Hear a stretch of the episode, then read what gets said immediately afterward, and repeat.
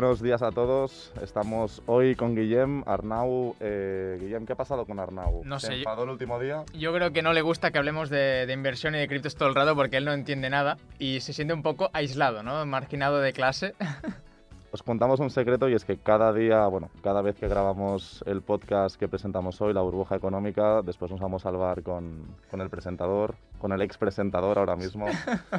Y, y bueno, y eh, Guillem y yo siempre nos estamos pues tres horas hablando de, de bolsa, de criptomonedas y Arnau se queda allí a un lado. Él asiente con la cabeza, ¿no? En plan, de, lo estoy entendiendo todo, pero no me preguntéis nada. Exacto. Y nada, el último día lo que pasó, justamente el primer programa de la temporada, lo que pasó es que, bueno, pues Gui- Guillem y yo lo volvimos a hacer. Arnau estaba ya que, que no podía más, nos empezó a gritar, nos empezó a insultar y nada, que no vendrá, no vendrá más ya. Hombre, no, no me jodas, que se lo van a creer aún. No, No, que Arnau está de viaje de negocios, eh, espero que le vaya todo bien ahí, un saludo desde aquí. Y nada, vamos a hacer nosotros el programa hoy. No va a ser tan profesional teniendo a Arnau, porque Arnau o sea, nos- es que nos, nos guía un poco, a nivel, va a ser un poco más de charla de bar, tranquilamente. Así que nada, empezamos ya, ¿no, Julia? Empezamos ya, no nos entretengamos más. ¿De qué Vamos- hablamos? Para que la gente lo Venga, sepa, a ver, sí. ¿de qué hablamos? Vamos hoy? a poner un poco de contexto a la gente que nos escucha. Pero hasta aquí atento a ver hoy de qué hablamos, porque él también aprende mucho con nuestro programa. Correcto. Asiente con la cabeza. y nada, hoy de qué, hablar- de, de qué hablaremos. ¿Tú de qué hablarás, Guillermo? Vale, yo voy a, vamos a tocar el tema de China, que ahora es, bueno, cada día están saliendo cosas más negativas, o sea, primero era una cosa, ahora es otra, ¿vale? Y se van sumando, también lo vamos a vincular con Estados Unidos, que tampoco es que estén para tirar, para tirar muchos cohetes. Eh, haremos una comparación, ¿no? De, de inversión, en plan, ¿cuál crees que es la mejor o pros y contras? Exacto, de- tipos de inversión, porque a Guillem y a mí nos preguntan mucho qué es mejor invertir en criptos, invertir en bolsa, invertir en inmuebles, invertir en lo que sea. Pues nosotros hoy vamos a dar solución a estas preguntas. Correcto. También hablaremos de noticias que sobre alguna cripto, que por ejemplo tenemos a Cardano, ¿vale? Que tenemos noticias positivas para, para el, el ecosistema de Cardano. Luego el tema del Salvador eh, y bueno, un- bueno, sí, el tema de, los volcanes, ¿no? Un tema que está en La Palma. Guillem, no expliquemos más. Vale, vale, a- vale, a vale. ver si no se va a ir al programa ya explicando ya la intro todo, todo lo que vamos a contar. Pues, Pues, venga, nada, le damos. Empezamos ya con mi sección.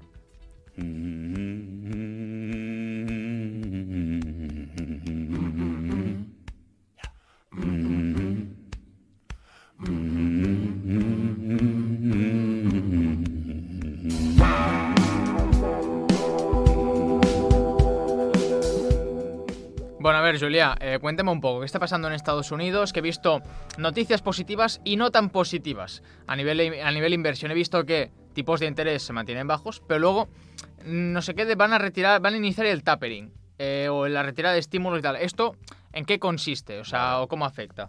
Muy buena pregunta, es una pregunta que me están haciendo muchos mis seguidores en Bolsa Expertos, también en Videnex están preguntando mucho este tipo de, de movimiento que es Estados Unidos. Os adelanto que el tapering no tiene nada que ver con llevarte los macarrones a la oficina el día que no quieres comer fuera, ¿vale? No tiene nada que ver. Es un concepto económico que está vinculado a la retirada de estímulos de en Estados Unidos en este caso. También seguramente en unos meses, en Europa siempre vamos con un lag de unos seis meses respecto a Estados Unidos a nivel de política económica, ¿vale? Vamos a ver qué pasa en Europa. Pero bueno, el referente que tenemos ahora mismo es Estados Unidos, lo que está haciendo, viendo el incremento que está viendo con la inflación durante pues, los últimos meses, desde el COVID, ¿vale? Lo que provocó el COVID es, bueno, fue una gran recesión, eso ya lo sabemos de sobras. Cuando hay una gran recesión, lo que hacen los bancos centrales, en este caso la Reserva Federal, es inyectar liquidez a la economía para salvar un poco los muebles. Y esta medida, ¿vale? Esta inyección de capital, pues bueno, toda causa tiene un efecto y en este caso el efecto ha sido la inflación. El tapering es una retirada progresiva de los estímulos eh, a la economía americana y esto qué provoca, pues vamos a analizar un poco qué ha pasado en el pasado, valga la redundancia. Y bueno, pues la- el caso histórico más reciente, la crisis, la recesión más reciente la tenemos pues en el año 2007 con la caída de Lehman Brothers. Eh, también los el Banco Central, en este caso la Reserva Federal, hizo una gran inversión, bueno, hizo un gran, una gran inyección, mejor dicho, de liquidez en la economía americana y cuando lo retiró, ¿vale? Mientras inyecta liquidez, pues las bolsas es una fiesta, Sí, claro. la bolsa sube. Si los estados inyectan dinero a la economía, la bolsa sube. pero sube de forma artificial. Correcto. Sube de forma artificial. ¿Qué pasa cuando se retiran estos estímulos? Pues que automáticamente, de forma progresiva, a medida que se retiran estos estímulos, pues eh, las bolsas se van deshinchando. Se van deshinchando y experimentan correcciones bastante importantes, ¿vale? ¿Y han dado fecha? O sea, en plan, o sea, es como que ya han anunciado que van a empezar, o sea, ¿se sabe cuándo van a empezar? ¿Ya han empezado? ¿Lo van a hacer en un tiempo? Es probable que empiecen en serio a retirar estímulos de la economía eh, durante el año 2022, es decir, ahora es una medida que la han publicado, pero todo esto lleva un proceso que, bueno... O sea, que aún queda fiesta, ¿no? Aún queda fiesta, la bolsa. Bueno, queda, queda, poca fiesta. Digamos que para hacer un símil, si estamos en, en Classic, que aquí Mataró en la discoteca, no queremos hacer promoción. Bueno, si nos invitan a algo mejor, ¿no? Pero no creo que nos inviten. Pero bueno, para hacer un símil, si estuviéramos a Classic ya estarían abriendo las luces. Sí. Sí. Hostia, ahí ya se complica. ¿eh? Queda solo la fiesta de, de fuera de la disco. O sea, ya poco más. Y ya sabes que cuando abren las luces, a veces con la con la persona que estabas hablando, pues te, encuentras sorpresas, ¿no? Te llevas sorpresas, ¿no? Y pasa exactamente lo mismo con las empresas americanas en las que has invertido y han subido durante muchos meses y de repente os te abres las luces y ves que no eran tan bonitas como pensabas, ¿no? Y bueno, lo que puede pasar a corto medio plazo, pensando ya más a año 2022-2023, y será algo que irá para largo, es que experimentemos una corrección importante sobre, bueno, sobre las empresas americanas y cuando Europa aplique las políticas que está utilizando ahora mismo Estados Unidos de tapering, de retirada de estímulos, también es probable que veamos una corrección también en Europa de forma sustancial. Bueno, igualmente yo creo que aunque tarden más en aplicarlo en Europa, igualmente ya se va a notar la contracción. Al final, como todo está globalizado, o sea, tú, tocas una cosa en China y se mueve en todo el mundo. O sea. Esto se llama, bueno, o, se llama efecto mariposa. El efecto mariposa, correcto. pasa con el COVID. Eh, alguien se come un, murciélago. en China y al final todo el mundo acaba encerrado en su casa, ¿no? ¿Qué, qué cosas, qué cosas tiene la vida? Sí, sí, no, no, pues hostia. Pasa exactamente lo mismo con, bueno, con las acciones que se llevan a cabo con el tema de la retirada de estímulos o la inyección de estímulos, pues que se inyecte dinero en Estados Unidos afecta a todo el mundo, ¿no? Igual que pasa en Europa, igual que pasa en China. Y aparte también el otro día, no sé cuándo lo colgaste, creo que ayer o antes de ayer, vi un post en Bolsa Expertos en Instagram que decías que el gas había subido máximo histórico. Exacto. O sea, mm, ¿puedes explicarlo un poco más? A ver, el tema del gas está muy relacionado eh, con lo que hablamos la semana pasada, antes de que Arnau nos abandonara. pues básicamente, bueno, la semana pasada no, la otra, hace dos semanas, si no recuerdo mal. Pues eh, lo que ha pasado con el gas es que, bueno, en Europa ahora se ha implementado un, impuesto que se llama los derechos de emisión de, emisión de CO2. Y estos este impuesto, como el propio nombre indica, lo que hace es grabar a esos combustibles o a esas empresas también que emiten CO2. El gas natural es una materia prima que, pues, al combustionarla, al utilizarla, se genera CO2. Entonces, lo que está haciendo Europa y casi todo el mundo y esto ahora hablaremos porque hay un poco de controversia en este aspecto de la contaminación a nivel global. Y bueno, en Europa lo que estamos haciendo, como somos muy responsables con, estamos, con el tema de, de la ecología, estamos grabando a aquellas empresas que emiten CO2 con un impuesto, ¿vale? Entonces, este CO2 como el gas natural emite este tipo de gas, que es de efecto invernadero, lo que está pasando es que el gas cada vez se está encareciendo por este impuesto y también, principalmente, el efecto precio el efecto principal sobre el precio del gas está en que, bueno, pues la oferta de gas está limitada, ¿vale? Pues mm, las empresas como consecuencia del COVID serían prudentes a la hora de eh, pues eh, sacar gas y ahora lo que está pasando es que estamos con un déficit muy importante de gas en Europa, están marcando los precios del gas máximos históricos, no se había visto nunca en el continente europeo estos precios del gas. Bueno, es que es muy heavy, ¿eh? porque últimamente también ayer estuve viendo varias noticias. También el petróleo, o sea, el barril de. el, Brent. Brent. Eso, Brent, eh, está cerca de máximo histórico, si no me equivoco. Eh, también el. No sé si era el carbón, bueno, no sé, mucho, mucha materia prima está también tocando máximos, o sea, es espectacular. O sea, realmente la escasez que estamos viendo es horrible. Totalmente. De hecho, las materias primas son un, son un activo cíclico ¿vale? Eso lo que pasa es que, bueno, pues a lo largo del tiempo sube, durante cinco años, después baja, durante cinco años sube, tiene un comportamiento cíclico.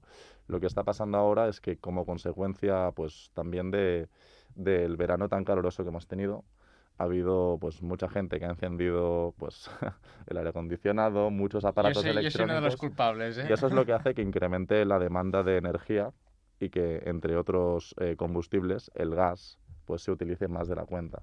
Cuando tú tienes una materia prima, hablamos la, hace dos semanas de en el último programa de bueno qué estaba pasando con el precio de la luz y cuál era el culpable de que el precio de la luz fuera tan alto, ¿no?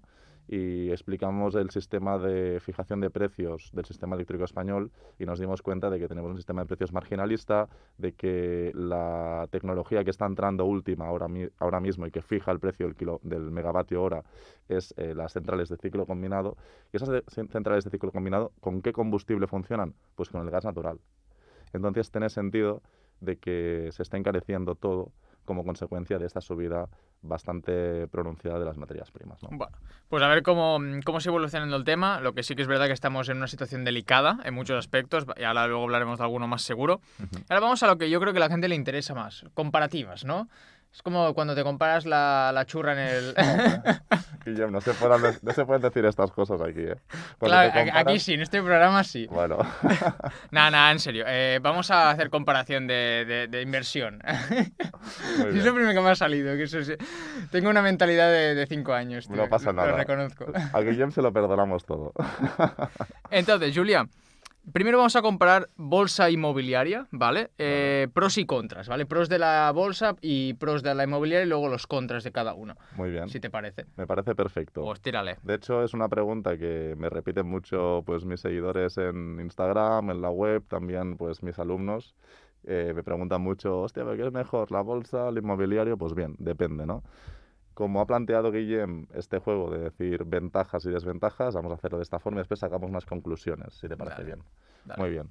Pues mira, empezamos con las ventajas de la bolsa. Las ventajas de la bolsa, desde mi punto de vista, es que es un activo mucho más líquido que el inmueble. Si tú necesitas caer rápido y tienes invertido pues 10.000 euros en bolsa, los puedes retirar el mismo día y tenerlos disponibles. Esto no pasa con los inmuebles y sería una de las desventajas de los inmuebles. Y también eh, a nivel de inversión en bolsa, eh, puedes, tienes una capacidad mucha, mucho más alta de diversificar tu capital. Tú, tú, compras un piso para invertir y para alquilar, lo que, bueno, tú compras un activo, que es ese piso, y ese piso, pues normalmente un piso no te cuesta menos, al menos aquí en, en Barcelona, menos de 100.000 euros no encuentras nada, ¿vale? Al menos nada decente. Y claro, pues un activo que represente pues 100.000 euros, pues no todo el mundo los tiene, ¿no? Entonces, la bolsa puedes empezar a invertir desde importes muy pequeños, hay acciones pues que valen un euro y medio, pues desde un euro y medio podrías comprar una acción y empezar a invertir en bolsa, cosa que no puedes con los inmuebles. Correcto.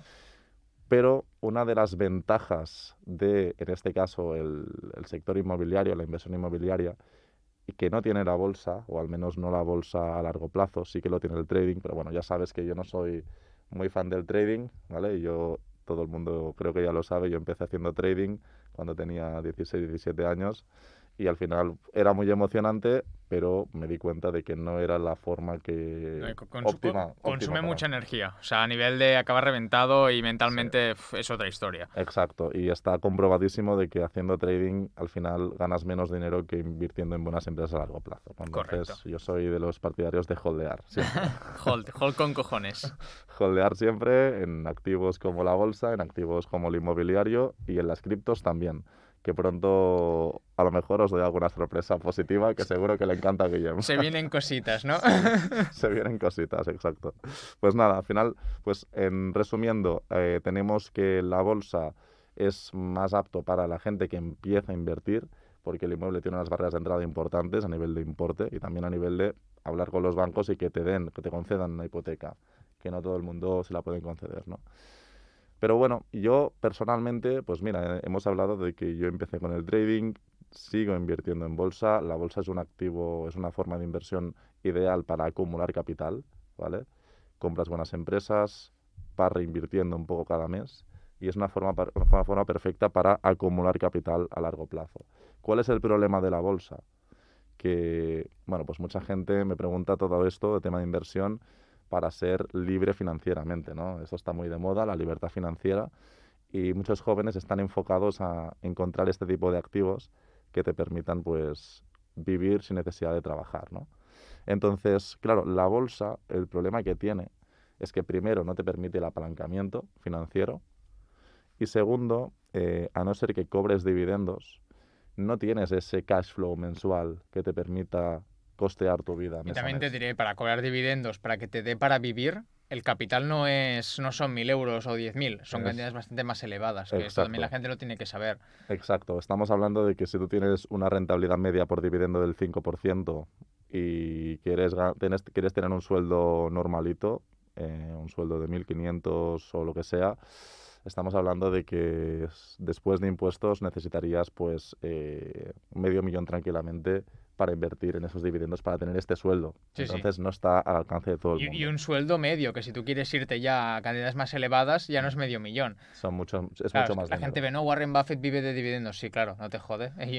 Cualquiera sí, ¿no? Warren Buffett vive Bueno, de demasiadas cosas. Sí, bueno, ya, ya dividendos. en plan de, de la pasta que gana, ¿no? Sí, Incluso también lo vi de Amancio Ortega, creo, no sé si es verdad o no, pero que Sí, los dividendos que cobraba solo de Inditex eran una burrada. sí. O sea que es, eso, claro, con un capital muy elevado. Claro, a lo mejor Amancio Ortega trimestralmente, no sé cuánto paga dividendos Inditex, pero pongamos que los paga trimestralmente, a lo mejor se saca mm, mil, y pic- mil y pico millones de euros solo en dividendos cada trimestre. Bueno, claro, pero cuando eres el máximo accionista de Inditex... Claro, claro, tiene pues, sentido. Tiene sentido. O sea, hay mucho dinero invertido en Inditex para sacar estos dividendos. Correcto, ¿no? correcto. Entonces, hablando ya de cara al, al inversor particular, la inversión en bolsa, aunque sea vía dividendos, es complicada. Es complicado, tienes que tener mucho volumen para poderte ganar bien la vida ¿no? y poder, poder ser libre de, pues, financieramente. Y aquí entra en el tema de los inmuebles, que es un, es un sector que llevo de- desde hace ya un par de años eh, investigando desde muy de cerca. Y aquí tenemos algo diferente a la bolsa que me parece muy interesante. Primero de todo, tenemos que si tú inviertes en un inmueble, compras un piso, antes hablábamos de 100.000 euros, eh, con financiamiento bancario, los bancos a día de hoy, pues por regla general te financian el 80% del valor del inmueble, a gastos aparte, ¿vale? Eso significa que tenemos que poner el 20% de nuestro dinero más el 10% de impuesto de ITP, que es cuando compras tienes que pagar el ITP, más el 2% que se suele asociar a gastos de gestión y notario, ¿vale? Estamos hablando que tenemos que poner de nuestro bolsillo el 32%. En un piso de 100.000 tenemos que poner 32.000. Tampoco está a la mano de todo el mundo, Pero ya es más asequible. pero es más asequible eh, si tienes ahorros, porque lo que te permite es, pues, compras ese piso y lo pones a alquile- al- alquilar. Si tú pides una hipoteca a 30 años y tienes buenas condiciones, a lo mejor eh, la cuota de la hipoteca te sale a 250 euros. Si ese piso lo puedes alquilar por 600, pues ya estás sacando eh, 350 euros al mes antes de impuestos, que si vas acumulando, pues eh, te puede permitir tener esa libertad financiera y en un activo tan fiable y tan de primera necesidad como una vivienda. Aparte de que también tiene una, o sea, es como que se protege más delante de, de recesiones o de momentos de contracción de la economía, se protege más que, por ejemplo, la bolsa. Exacto, el- la vivienda es un activo que absorbe muy bien la inflación y que es mucho más estable que eh, la bolsa. La bolsa tiene correcciones muy importantes, además a nivel psicológico, claro, no hay un índice donde tu vivienda cotice. Sí, no, al final es lo que la gente esté No, dispuesta no, no ves el gráfico, ¿vale? Y eso psicológicamente ayuda mucho. En Sí, cambio, la bolsa sí que correcto. ves que un día cae un 20% y, y te te quedas- acojonas. y te Sí, en plan de acojonas. qué está pasando aquí, ¿no?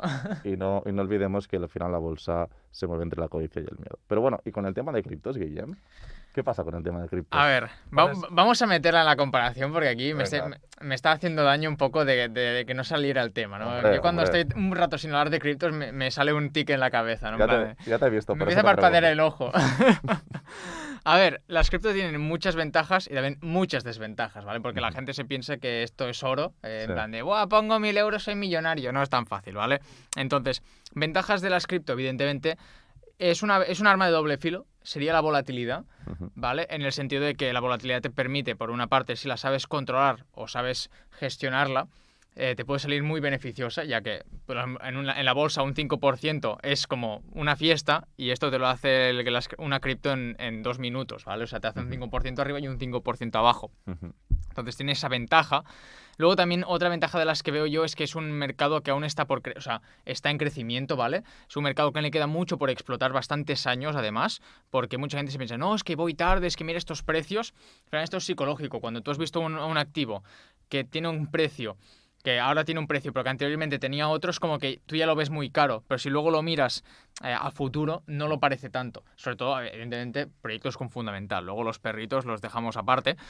Eh, y es una, una, de las grandes ventajas porque llegará un punto en que ya no se le sacarán los rendimientos que le, estamos sacando ahora al mercado, evidentemente, ¿vale? Porque esto no dura para siempre, pero ahora es buen momento de aprovechar este año y los que, los que, quiera, los que quedan para poder eh, sacar un rendimiento superior a la bolsa. Entonces, luego, otra, otra ventaja, que ahora ya no es ya no es tan ventaja, pero lo que has dicho tú, ¿no? Que a veces mm, el problema que existe en la bolsa es que tú tienes que comprar acciones enteras. Sí, que es verdad que hay, hay plataformas que te permiten fraccionarlo ya, pero no son tan comunes como en las criptos. ¿sabes? Son como, no todas lo permiten o no, sé cómo funciona exactamente. En cambio, en las cripto tú puedes, si un Bitcoin vale 40.000 pavos, tú puedes comprar una Mm, o sea, decimales de Bitcoin. Entonces, quieras o no, para la gente que también tiene poco capital, pues es una buena forma de, pues de poder entrar al mercado, ¿no? Y luego, evidentemente, partes negativas es todo el miedo que le tiran, o sea, al final constantemente le están tirando mierda al mercado para intentar tumbarlo, que si China, que si Estados Unidos, que si ahora esto, ahora lo otro, es que este fondo de inversión dice que es un scam. Al final esto, quieras o no, al inversor medio, la persona que no está acostumbrada a invertir, les le da mucha, mucho miedo.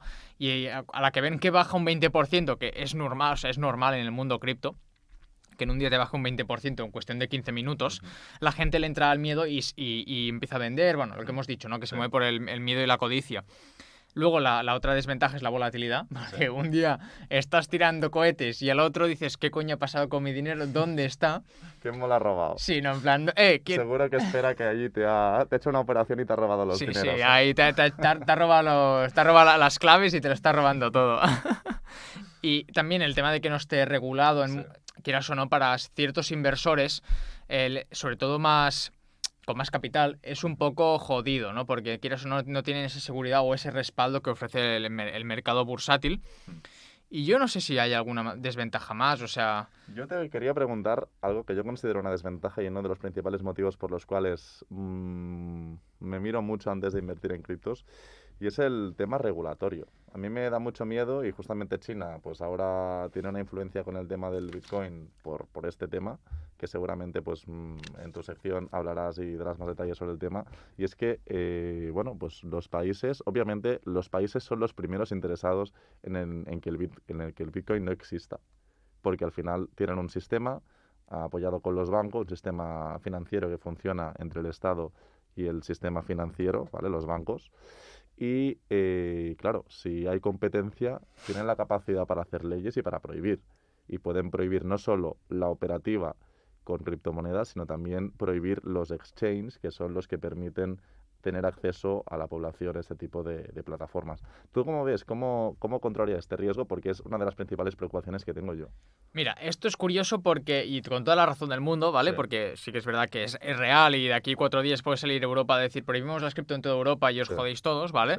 No creo que llegue el, día porque sí que es verdad que hemos visto muchos muchos eh, bancos de inversión, muchos eh, ¿cómo se llamarían? Bueno, jefes de, de, banca de bolsa que, que, criticaban eh, Bitcoin y luego al cabo de unos años, precisamente este año han empezado a reconocer que, pues, que tenían Bitcoin, que estaban empezando a implementar eh, servicios de compra-venta de, activos digitales, que si ahora creamos un fondo de inversión que cotice que, em, con el Bitcoin, entonces vemos que si no puedes con el enemigo, se unen a él, ¿vale? Y eso está clarísimo.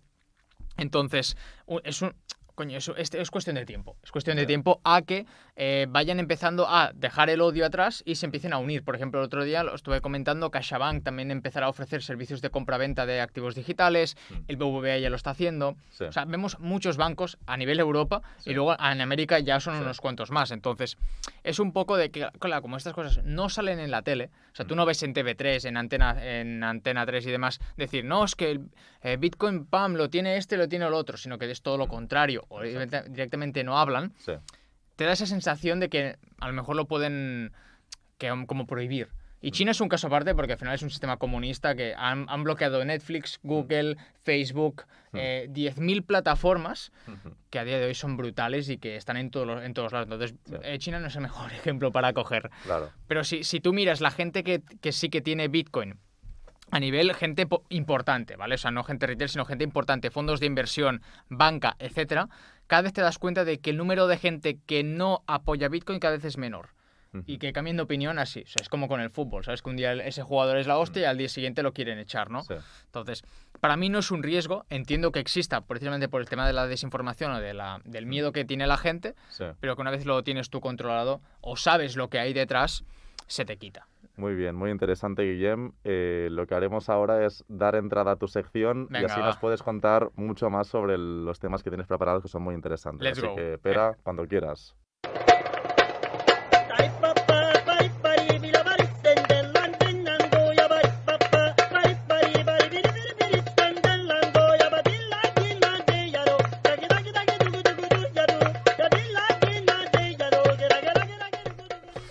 Bien, pues nada, esta, esta, esta entrada de sección me encanta. Es lo mejor que hay, Yo tío. pienso que es la mejor que hay. Eh, espero que nuestros oyentes capten la referencia.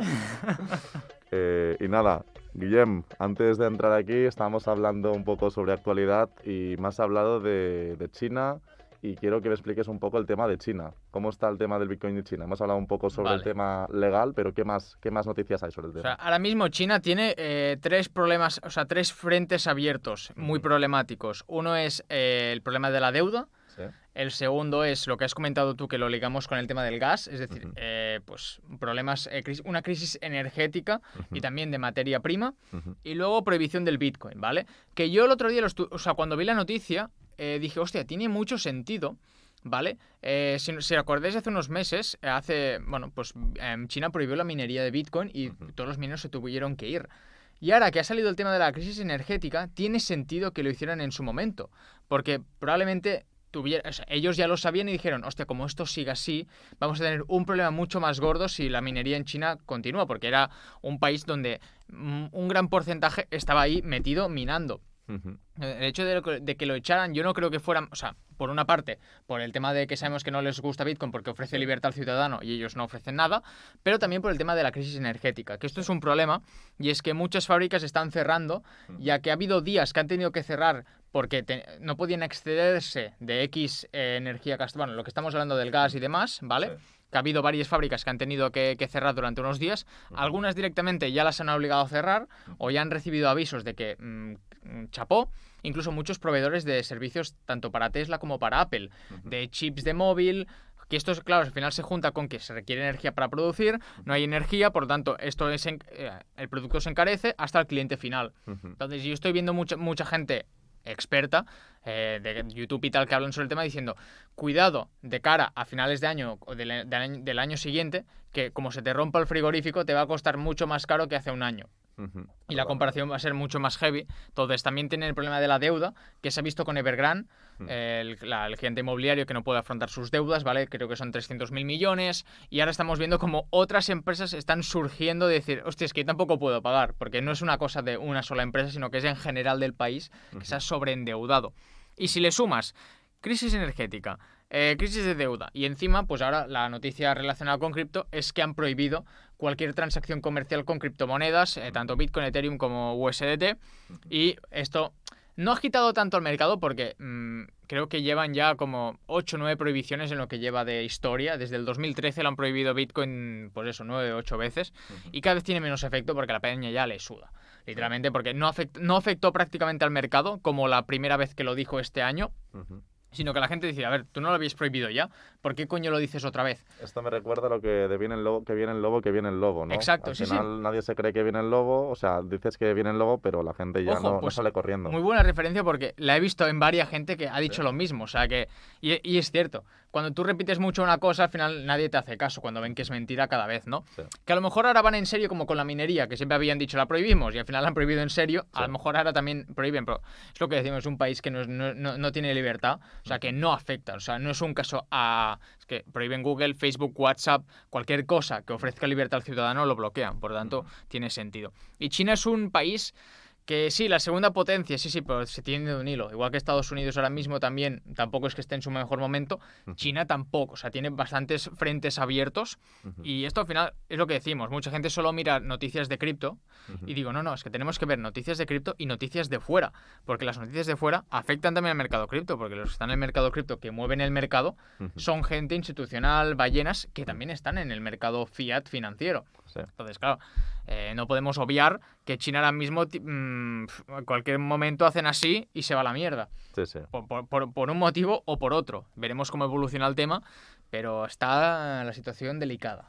Muy bien, está delicada y también están surgiendo pues eh, nuevas, bueno, eh, he escuchado algo de Cardano, hay nuevas aplicaciones con Cardano, hay nuevas funcionalidades. ¿Qué está pasando con Cardano exactamente? Vale, el tema de Cardano es que este fin de semana, no, que el, fin de semana del 25-26, creo que es, ah, no me acuerdo, se, hizo el Cardano Summit 2021, que es como un evento únicamente de Cardano donde pues dicen pues noticias y demás, ¿no? Y una de las cosas que comentaron y me pareció lo más destacable, ¿vale? Es que van a lanzar una stablecoin. Para la gente que no sepa lo que es stablecoin, aquí te va un concepto en un minuto. Y es que eh, una stablecoin o moneda estable es un activo digital, una criptomoneda, si le queremos llamar así, que siempre vale un dólar, ¿vale? Es decir, vale lo mismo que una moneda como, el, como un dólar, ¿vale? Porque tiene un respaldo. Normalmente tienen respaldo eh, por detrás en forma física. Por ejemplo, como el USDT, el Tether, pues está respaldado con, con pues una reserva de, dólares reales. Bueno, esto ya reales entre comillas porque también están teniendo muchas investigaciones porque, bueno, eh, está complicada la cosa, pero bueno, en la teoría es esta, ¿no? Que se respaldan con activos, con activos físicos como podrían ser el dólar o el oro o lo que sea. Luego hay otras que se respaldan con otros activos digitales, por ejemplo el DAI también se respalda con Ethereum, bueno, es una combinación bastante compleja. Y finalmente que es lo que más me interesa de este stablecoin, es que existen las stablecoins algorítmicas. Es decir, que no hay ningún respaldo por detrás, sino que a través de smart contracts lo que hace es que se estabiliza el precio, ¿vale? Esta es la teoría, la práctica es mucho más complicado de ejecutar, en plan, aquí lo dices como si fuera muy fácil y es una cosa complicada. Se ha intentado hacer en el pasado, no ha surgido bien porque claro, como hay alguna mala funcionalidad o no esté bien configurado o no esté bien tal, eh, como, como una stablecoin fluctúe demasiado, es un problemón. Entonces, bueno, la, Cardano ha anunciado que va a tener dentro de, su ecosistema un stablecoin que se llama DJET, D-J-E-D, eh, que la va, la, va a, como a crear Coti, que también es un proyecto cripto. Y nada, es lo que me, me pareció más interesante porque como consiguen crear una stablecoin algorítmica, va a tener bastante éxito, yo creo. Hostia, pues me parece muy interesante. Y antes hablábamos de China, hablábamos de países. Eh, a día de hoy, ¿hay algún país que esté implementando al 100% el tema de las criptos o al 50%? Me interesa también ver casos reales de bueno países, aunque sean pequeños, que estén implementando este tipo de, tecnología. ¿no? Hay varios países, sobre todo en Latinoamérica, que están empezando a regularlos, ¿vale? Pero sí que es verdad que hay uno que sí que ya es, o sea, dentro de la ley, hay la ley Bitcoin y es El Salvador, oh, ¿vale? Sí que hay muchos otros países, como he dicho, que están empezando ya a, implementarlo, Cuba, México, Uruguay, etcétera, ¿vale? Pero sí que es verdad que el, en El Salvador ya es un hecho, e incluso tienen su propia wallet, que es la, la Chivo Wallet, que tiene más usuarios que cualquier banco en El Salvador y que en la, y solo lleva tres semanas en abierto. ¿Cómo se llama, perdón? Chivo. Chivo, Chivo, Wallet. O sea, C-H-I-B-O, ¿vale? Eh, tiene más usuarios que cualquier banco de El Salvador y eh, a nivel de usuarios crece más rápido que todos los bancos de El Salvador juntos y solo lleva tres semanas. O sea, imagínate, es una, una burrada. Mm. Eh, también tiene muchos cajeros de Bitcoin para sacar en efectivo, etcétera, etcétera. Y es un país que realmente lo está, lo, está haciendo muy bien. O sea, tendrá mucha gente que no le va a gustar porque no, Bitcoin no tiene que ser regulado. Bueno, mm, va muy bien para la adopción. A quieras o no, vale, tú eres antisistema, perfecto, pero hay gente que no. Entonces va muy bien que esté, esté regulado y que esté controlado. Yo pienso que es interesante que, o sea, al final el hecho de que en un país sea legal eh, utilizar el Bitcoin para comprar cosas y vender cosas, es interesante porque al final te da libertad individual. No se confunda la gente con que se está centralizando el Bitcoin porque es falso. El Bitcoin sigue descentralizado. Lo que pasa es que se da la libertad de que la gente pueda hacer o tenga la opción de hacerlo con Bitcoin o hacerlo con la moneda fiat eh, vigente en ese país. Entonces, me parece perfecto que El Salvador eh, dé libertad a su población y más, bueno, El Salvador en este caso concreto lo hizo por razones de que su moneda no funcionaba bien. bueno, sí, sí, mucho control de, Estados Unidos. Que es, es lo que dice, o sea, el, el Nayib Bukele, yo recomiendo que lo sigáis en Twitter, que es el presidente, y comenta, ¿no? Que la- lo que es la oposición se queja de, no, Bitcoin va a ser obligatorio, es que esto... Y él dice, a ver, ¿quién ha dicho que es obligatorio? O sea, los sueldos, si quieres, los pagas en, en dólares, porque no hay ningún... O sea, es una alternativa legal. O sea, ahora mismo, por ejemplo, si hay una alternativa a legal, pues no, no, ahí es legal totalmente, pero tú puedes seguir usando dólares si te sale de ahí. Entonces, no veo, que, no veo nada malo. Además, hablando de El Salvador, ya están empezando a minar Bitcoin usando energía geo- geotérmica, se llama... Eh, geotérmicas, sí. eso. Sí, geotérmicas que utilizan el calor de, De los volcanes. de- bueno, de, de- sí, Del de los subsuelo. volcanes, del subsuelo, para, eh, bueno, para generar energía, ¿no? Pues ya, ya es oficial, están empezando a, a minar Bitcoin, aparte, o sea, usan energía renovable, energía limpia del país, encima genera un rendimiento extra al, al país, o sea, al Salvador. Entonces, para mí es genial, me parece brutal y que podríamos aplicarlo aquí en España, en La Palma. Se me estaba ocurriendo el chiste, pero digo, uy, mejor no lo hagas. Que... No, no, a ver, evidentemente lo de La Palma es, es complicado, ¿vale? Hay que Sí. tener en cuenta que es una situación compleja y desde Sí. aquí apoyo máximo, ¿vale? Toda, toda nuestra solidaridad desde la burbuja económica con Totalmente, las personas que están o sea. sufriendo la palma, pero bueno, nos, o sea, estaba huevo el chiste. Sí, sí, o sea, se puede hacer la broma, pero luego a nivel seriedad hay mucha gente que ha perdido la casa, hay que tenerlo en cuenta, pero que se podría, o sea, una vez haya pasado todo el, el jaleo, porque va a acabar, a- se, se va a acabar calmando y controlando y demás, se podría hacer.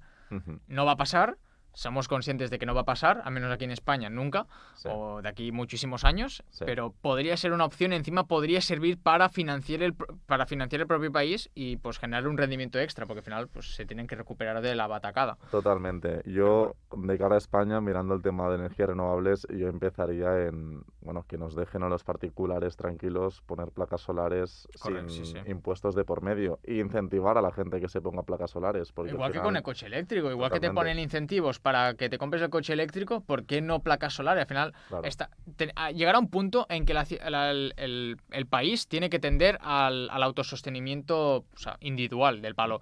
Yo me genero mi propia energía y luego hay un mercado donde yo si tengo un excedente te lo voy a vender a ti por un Sí, precio. sí.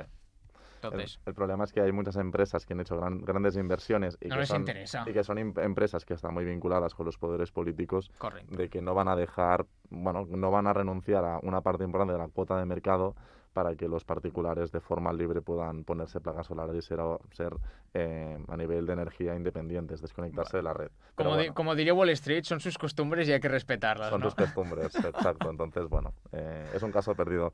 Y para acabar la sección, nos interesa mucho a todos el tema de cómo está el mercado de las criptos. ¿Qué está pasando con el mercado de las criptos? Ahora, bueno, el mercado subió de los 30 de los 30.000 hacia los casi, casi 50.000. Parecía que ya íbamos a ver la gloria otra vez. Y patacada hacia abajo, ¿vale? Debido a pues varios factores. Uno de ellos, pues toda la situación de China y demás. Nos hemos, estamos estancados en los 40.000. Ajá. Entonces, hay un poco de incertidumbre teniendo en cuenta eh, Estados Unidos, China, lo que está pasando. Hay un poco de incertidumbre en el sentido de, vale, queremos subir, pero no sabemos si nos van a dejar el mercado externo, el mercado financiero. Entonces, hay un poco de, de incerteza a nivel de si vamos a si, si vamos a romper máximo histórico, que yo creo que aún así vamos a llegar a máximo histórico, o que nos vamos al pozo. Es decir, pues ya llega lo que sería el invierno. Vale. Eh, yo a la gente les recomiendo que si que esto depende mucho de lo que ellos crean. O sea, yo sí, yo como creo que vamos a seguir subiendo, pues yo sigo operando, sigo haciendo mis cositas y no me refugio en moneda estable. ujú. Pero sí que es verdad que puedo entender que la gente tenga miedo, entonces recomendaría pues que te puedas ir saliendo del mercado y demás, si es que crees que estamos o estamos iniciando mercado bajista. Esto no hay una respuesta correcta, es, depende de cómo tú lo veas. Vale. O 50-50. Voy comprando poco a poco, pero me guardo capital por si acaso sigue bajando. Yo pienso que es la mejor opción. De hecho, yo en bolsa estoy haciendo lo mismo. Hemos, hemos hablado del tapering. Se, bueno, se prevé que haya una corrección importante. Por lo tanto, eh, tanto en criptos como en bolsa, yo seguiría la misma estra- estrategia. Correcto. Muy bien, Guillem. Pues nada, eh, haremos un poco de caso a los seguidores que tenemos en Instagram, que pues a mí, por ejemplo, en el Bolsa Expertos a veces me hacen preguntas que yo no sé responder, ¿vale? Porque es cierto que cuelgo alguna noticia de criptos, alguna noticia de Y te bolsa. preguntan, ¿no? Sí. Me preguntan y yo, hostia, pues que yo de, de criptos no tengo ni idea, mejor se las vamos a hacer a nuestro experto de la bruja económica en criptos, el señor CryptoBoy, Guillem Ferré, que lo tenemos aquí hablando de- del tema. Y me han preguntado sobre un concepto muy concreto. Pero antes de que hagas la pregunta, Sí. si tenéis los que nos estáis escuchando, si tenéis más preguntas, las- nos las podéis hacer tanto al personal, que sería Bolsa Expertos con Julia o CryptoWay.btc para mí, o si no, a arroba bidenex.es.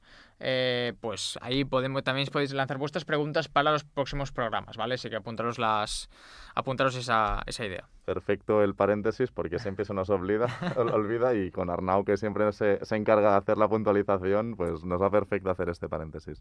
Pues bien, el- la pregunta que me hacía Enrique Chicote en Bolsa Expertos era la siguiente. Pregunta, yo cuando me lo pregunté digo, este es- debe ser una granja de pollos, no sé exactamente qué es, supongo que una granja de pollos no es, pero cuéntanos exactamente qué es esto del farming.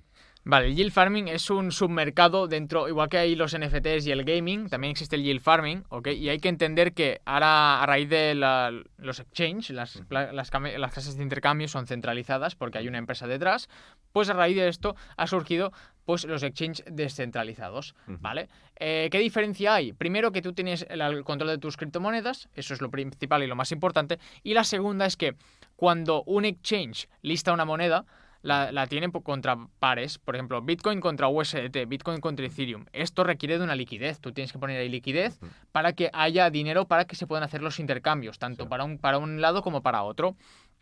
Esto lo proporciona el exchange al inicio, luego evidentemente pues los, lo- los usuarios retail pues ya hacen lo suyo aunque sea poco, pero en el problema, el problema que existe en los exchanges descentralizados es que esa liquidez la tienen que aportar los propios usuarios, porque no hay nadie que ponga la pasta por detrás en, la grama, en algunos de los casos, ¿vale? Sí hay, hay casos que sí y hay casos que no. Pero bueno, entonces, ¿qué pasa?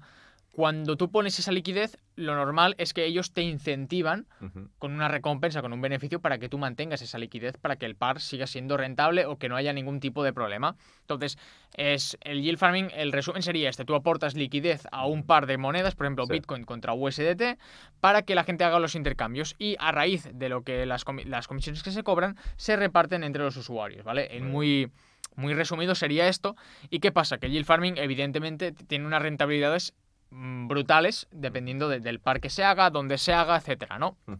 Evidentemente, cuanta más liquidez exista, menos beneficio te va a dar porque va a haber más gente a la que repartir, pero cuando salen nuevas plataformas, nuevos pares de monedas, etcétera, etcétera, etcétera, ¿qué pasa? Hay rentabilidades muy buenas precisamente porque eh, te están dando un incentivo muy superior para que tú pongas tu liquidez ahí. Esto evidentemente va va- porque hay gente que ve, no, un 2.000 al año, un 2.000% al año, que es una burrada, pero es que te dura poco tiempo. ¿Por qué? Porque igual que tú quieres poner dinero porque te están dando un 2.000, la gente también ve el 2.000, también quiere meter dinero Claro.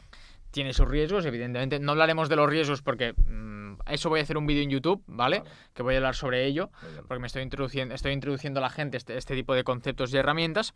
Pero en resumen sería esto, ¿vale? Muy bien, perfecto. Yo pienso que ha quedado clarísimo. La gente que tenía la duda, sobre todo pues este seguidor de los expertos que estaba ahí un poco perdido y que yo no lo podía ayudar, prefiero hablar con expertos. Siempre preguntar a expertos cuando tenéis dudas, no a cualquier persona.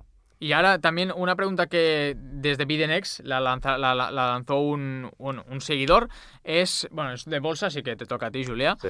Es, pregunta que si es buena idea invertir en empresas tecnológicas.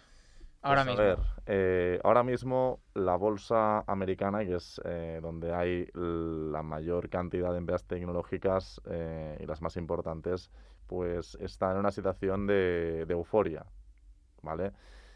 Ah, yo soy partidario de intentar no invertir en situaciones de euforia y en sectores donde han subido mucho las cotizaciones. En este caso, el sector tecnológico en Estados Unidos eh, lleva pues eh, un rally bastante importante a lo largo de, bueno, desde básicamente desde el principio de los estímulos de, eh, monetarios a raíz del COVID. Y bueno, tenemos empresas como Google o Facebook, que a mí particularmente, y Amazon también, a mí particularmente me gustan mucho, aunque estén un poco caras, ¿vale? Seguramente con la retirada de estímulos que comentábamos al principio del programa, veremos una corrección importante a lo largo de los próximos meses en estas empresas, aunque bueno, es una idea que tengo yo, eh, puede pasar cualquier cosa, ¿vale? Pero bueno, yo pues eh, avecino una, una, una corrección cuando haya una retirada de estímulos. Por lo tanto. No, yo te hago una subpregunta a raíz de esto, Sí. ¿vale? Porque como hemos habla- hemos hablado del tema de los chips, de la materia prima Sí. y tal, el hecho de que haya una escasez de materia prima pues, afecta a las tecnológicas que ofrecen servicio físico, ¿vale? Sí. Por decirlo de alguna manera. ¿Tú crees que también eso haría que em, afectase de forma negativa a la cotización de las empresas o todo lo contrario? No, no, eh, efectivamente. O sea, al final eh, las materias primas, cuando hay eh, un ciclo alcista y incrementan el precio las, las materias primas, lo que provoca es que todos los productos que se utilizan, bueno, todos, sí, todos los productos que utilizan esa materia prima para construir alguno de sus componentes, pues tienen que repercutir el precio al cliente final. ¿Vale? Entonces lo que provoca una subida de las materias primas es eh, un encarecimiento de los productos y como consecuencia también provoca inflación. Si tú al final, pues un ejemplo muy claro que está pasando ahora mismo con el tema de la gasolina.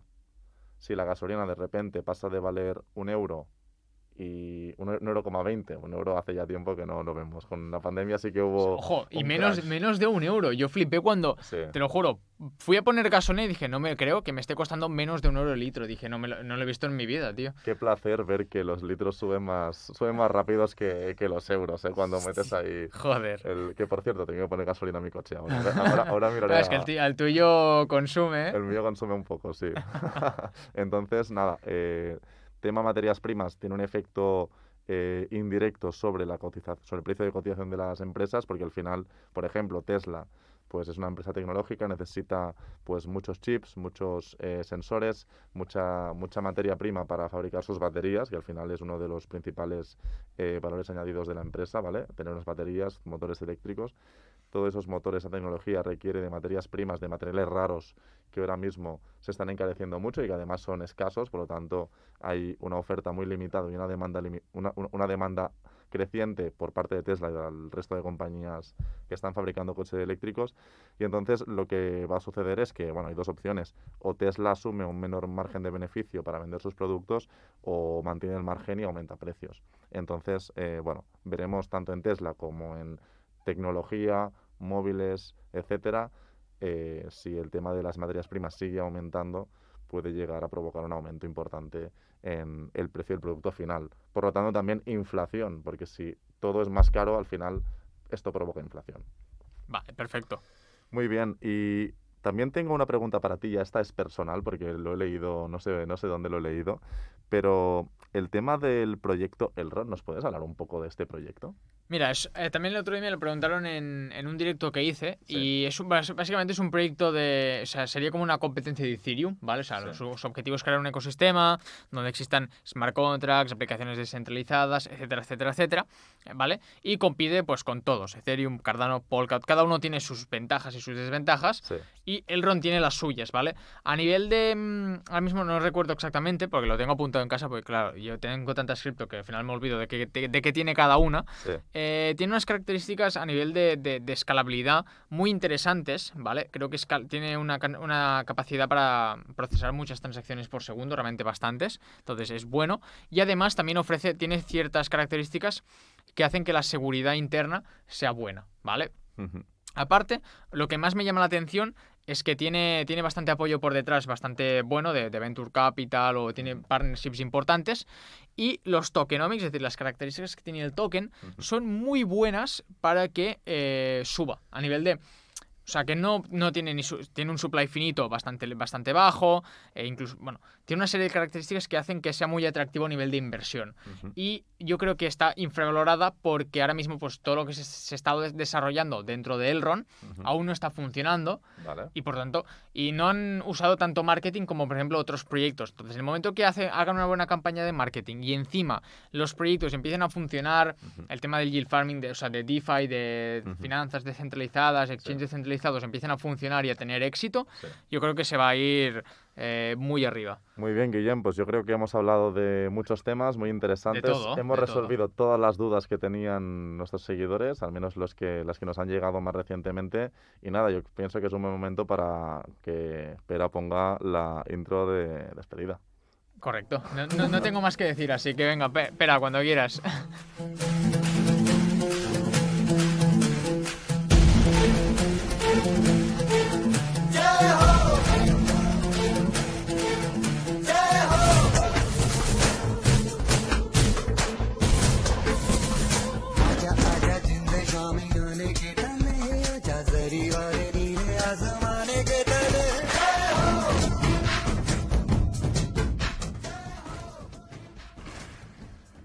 Pues muy bien. Al final Arnau tampoco eh, nos ha hecho falta, ¿no? Casi.